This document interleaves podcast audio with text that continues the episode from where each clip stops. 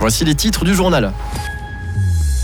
Le Grand Conseil s'attellera jeudi au projet de loi cantonale sur le climat et pour départager la gauche qui tenait à l'entrée en matière et une partie de la droite qui n'en voulait pas, c'est le centre qui a joué les arbitres. Lutte contre le hooliganisme, la Suisse renonce au billet nominatif pour l'instant, mais il pourrait être introduit en dernier recours si la situation ne s'améliore pas. Les pelles mécaniques sont en action à la sortie Martigny Expo. Pour mieux faire cohabiter les différents modes de transport, le passage à niveau du Saint-Bernard Express disparaîtra. Le trafic passera en dessous de la voie ferrée. On en parle avec la présidente de la ville. Et en page sport, vous entendrez le président de Swisski, Urs Lehmann. Il évoquera la fin de saison de Coupe du Monde de ski alpin. Le dirigeant reviendra aussi sur la nomination de Didier Lefago à la tête des mondiaux de Grand Montana 2027. Et du côté euh, de la météo, encore un peu de soleil pendant d'être début de soirée. Le ciel va se couvrir euh, cette nuit avec des pluies et des rafales de vent. Demain, quelques éclaircies en début de journée. Sinon, le temps s'annonce très nuageux avec 10 degrés prévus au meilleur de la journée en pleine. Voici le journal présenté par Yves Créta. Yves, bonsoir. Mais bonsoir Simon, bonsoir à toutes et à tous. Le Parlement valaisan devra s'atteler jeudi au projet de loi cantonale sur le climat. Mais les débats ont été rudes, car si le texte avait rallié 12 des 13 membres de la commission qui l'a peaufiné pour le plénum, les échanges du jour ont montré un tout autre bras de fer. À vrai dire, tous les UDC des deux côtés de la Raspi, les Noirs duo avec, et une forte majorité du PLR n'en voulaient pas. À l'inverse, Vert socialiste et Jaune duo l'ont plébiscité. Et pour euh, aboutir à un vote favorable à 77 contre 55, c'est le centre en bloc de ces 27 élus qui a tranché. Nathan Binder, chef de groupe. Oui, et nous sommes très satisfaits de ce résultat. On soutient vraiment une loi climatique ambitieuse du canton. La problématique, elle est essentielle et c'est important pour nos enfants et nos petits-enfants que l'on prenne au sérieux et que l'on prenne des mesures et qu'on fixe des objectifs, notamment l'objectif zéro carbone ainsi qu'un accompagnement de tous les secteurs au changement climatique. Commentaire des Verts, le centre va pouvoir faire la loi dans les deux sens du texte. Mais nous sommes aussi très critiques sur le projet de loi en lui-même. Il manque des garde-fous au niveau du budget. C'est important d'utiliser de l'argent pour le climat, mais c'est également essentiel de contrôler son utilisation et c'est notre rôle. Donc nous devrons amender la loi pour cela, nous devrons aussi amender la loi concernant la gouvernance. Nous voulons une gouvernance efficace et pragmatique qui va vers des mesures concrètes, car ce n'est pas avec des rapports qu'on va aider le climat, mais bien avec des mesures pragmatiques et efficaces. Mais cette possibilité, l'UDC aurait bien voulu la sortir de cette session, car cette loi, elle n'y croit euh, tout simplement pas. Le chef du groupe, Grégory Logeant. Cette loi est pour nous de la sculpture sur nuage, dans la mesure où elle fixe des objectifs irréalistes et inatteignables dans leur temporalité. La loi, par exemple, pour ambition de maintenir la température mondiale, pas au plus de 2 degrés d'augmentation. Le CO2 ne connaît pas de frontières.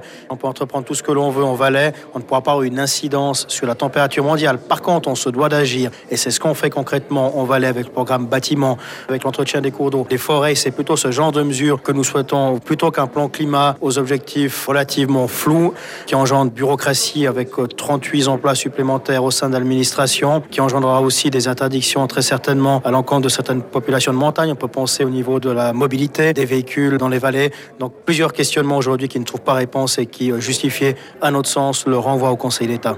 Arguments qui n'ont donc pas recueilli la majorité, ce qui ouvre la voie au travail parlementaire sur cette loi. Exactement ce qu'attendait le conseiller d'État Roberto Schmitt, qui masquait un brin sa satisfaction. Je ne veux pas dire que c'est une première victoire, c'est une victoire pour le canton du Valais qui est plus particulièrement touché de ce réchauffement climatique que d'autres cantons. Et puis ça veut dire que le canton du Valais devrait bien prendre lui aussi des mesures rapidement, plus rapidement que d'autres cantons pour faire face. La première lecture qui, contrairement aux souhaits de la commission, ne sera pas la seule, est prévue jeudi avec 195 amendements annoncés. Et c'était un sujet préparé par euh, Christian Hermann. Le groupe de travail chargé de plancher sur le hooliganisme lors des matchs de football de Super League vient de rendre son rapport.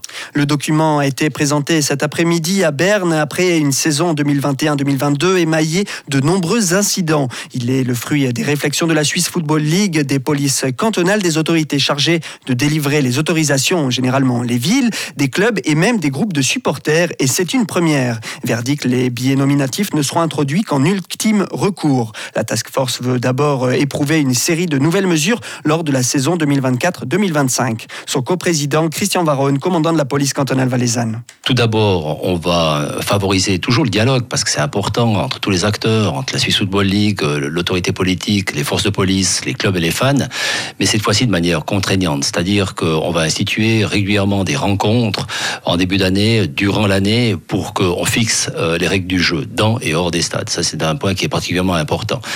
Et si, malgré tout, on aura encore des débordements, eh bien, on prévoit dans une deuxième phase toute une série de mesures en cascade qui vont s'appliquer dans et hors des stades. la nouveauté, c'est qu'elles seront cette fois-ci complètement coordonnées entre la Swiss Football League, les clubs et les forces de police.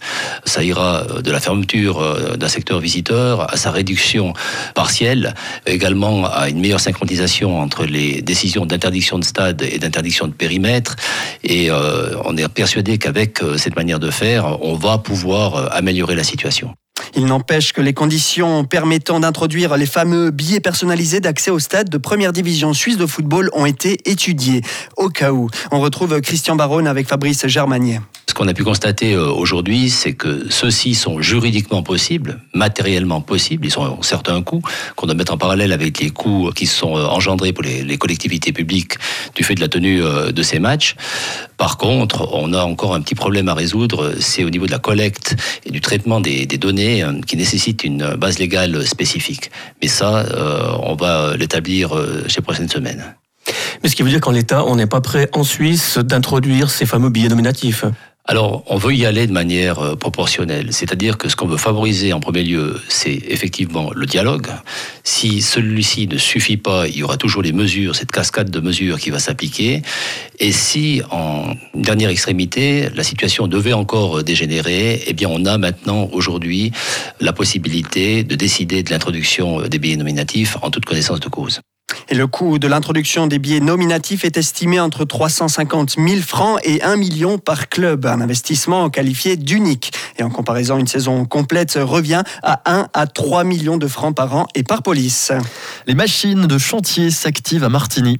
La transformation de l'avenue des Neuville a démarré du côté de la sortie Martigny Expo. Les travaux consistent en la réalisation d'un tronçon inférieur routier à la place du passage à niveau du Saint-Bernard Express. En clair, le trafic passera en dessous de la voie ferrée. À première vue, banal, ce chantier à 12 millions de francs revêt une importance particulière pour la ville du Coude-du-Rhône. On en parle en direct avec la présidente Anne-Laure Couchepin-Vouillot. Bonsoir.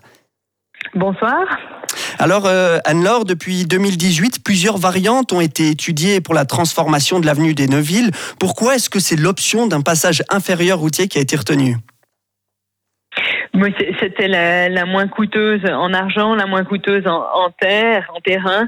Euh, donc c'est effectivement de faire plonger la route sous le rail qui a été choisie. Elle permettait aussi d'améliorer la mobilité douce, donc vélo piéton qui aura un parcours dédié le long de cette euh, artère des Neuville qui est aujourd'hui très fréquentée avec pratiquement 11 000 visiteurs, c'est-à-dire euh, euh, automobilistes qui, passent, c'est beaucoup. Donc c'est bien si on peut aussi séparer la mobilité douce euh, du routier. Mais justement, donc, on va séparer. En, clair, ça veut dire quoi séparer la mobilité douce justement de ces 10 500 véhicules? Donc il y aura des, une bande dédiée de, de part et d'autre euh, de la voie, vraiment euh, complètement séparée. Et puis il y aura une, une ellipse, une forme d'ellipse qui permet euh, au vélo de, de, faire le circuit et puis passer ensuite d'un côté à l'autre de la route via une parcelle. Donc tout le, le chemin sera dédié en, en privatif par rapport aux véhicules. Donc on, on, fera ainsi des grands projets pour la mobilité douce. Et puis cette artère, c'est aussi une entrée de ville. Donc on a essayé de soigner visuellement ce que ça pourrait donner. Euh, comme je disais ce matin, c'est très beau sur les plans. On verra si les architectes euh, euh, sont simplement des bons vendeurs de plans. Non, on a le bon espoir que ça améliore aussi le visuel de cette entrée de ville. Et puis vous parlez justement l'aspect sécuritaire. Est-ce que cela signifie que ben voilà, le passage à niveau actuel, il pouvait plus la garantir à, à 100% Bon, à 100%, euh, on peut jamais garantir. Hein, quand il y a un, croisement avec des, c'est des bras mécaniques qui, gèrent cela. Euh, avec le nombre de véhicules qu'on, qu'on signalait, euh, plus de 48 convois aujourd'hui du TMR qui passent par là. La volonté aussi d'augmenter la cadence du transport public. Donc, ça veut dire potentiellement chaque fois un risque d'accrochage supplémentaire. Et le pire, c'est euh, d'avoir un encolonnement de véhicules parce que cette artère est fréquentée et puis que le, train arrive. Donc, euh, euh, là, il était temps et on est ainsi soulagé de pouvoir passer à l'étape suivante. Et si la Confédération met 7 millions dans un projet de ce type, c'est justement parce qu'il y avait une volonté forte d'assainir ce passage à niveau. Donc c'est grâce à cela justement que vous avez eh ben, pu obtenir ce subventionnement de, 7 millions de la, Confédération sur les 12 millions que coûte ce chantier? Exactement. C'est des règles et des fonds qui sont prévus pour assainir les passages à niveau, donc euh, réduire euh, les axes où il pourrait y avoir des, accidents. Celui-ci est, est, un qui a été pointé de manière assez forte. Euh, donc on est heureux de savoir que ça va avancer. Et peut-être dernière question, voilà la, clôture des, travaux est estimée à la fin de l'été 2024. Est-ce qu'on doit s'attendre à des perturbations de trafic d'ici là?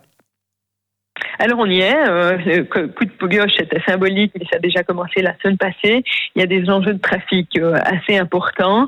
Euh, dans ce chantier de Neuville, il y a aussi le cadre, donc le chauffage à distance qui est en, mutation, donc en agrandissement à Martigny. donc il y a aussi des travaux à cause de cela. Et sur la rue du Levant, qui est juste à côté.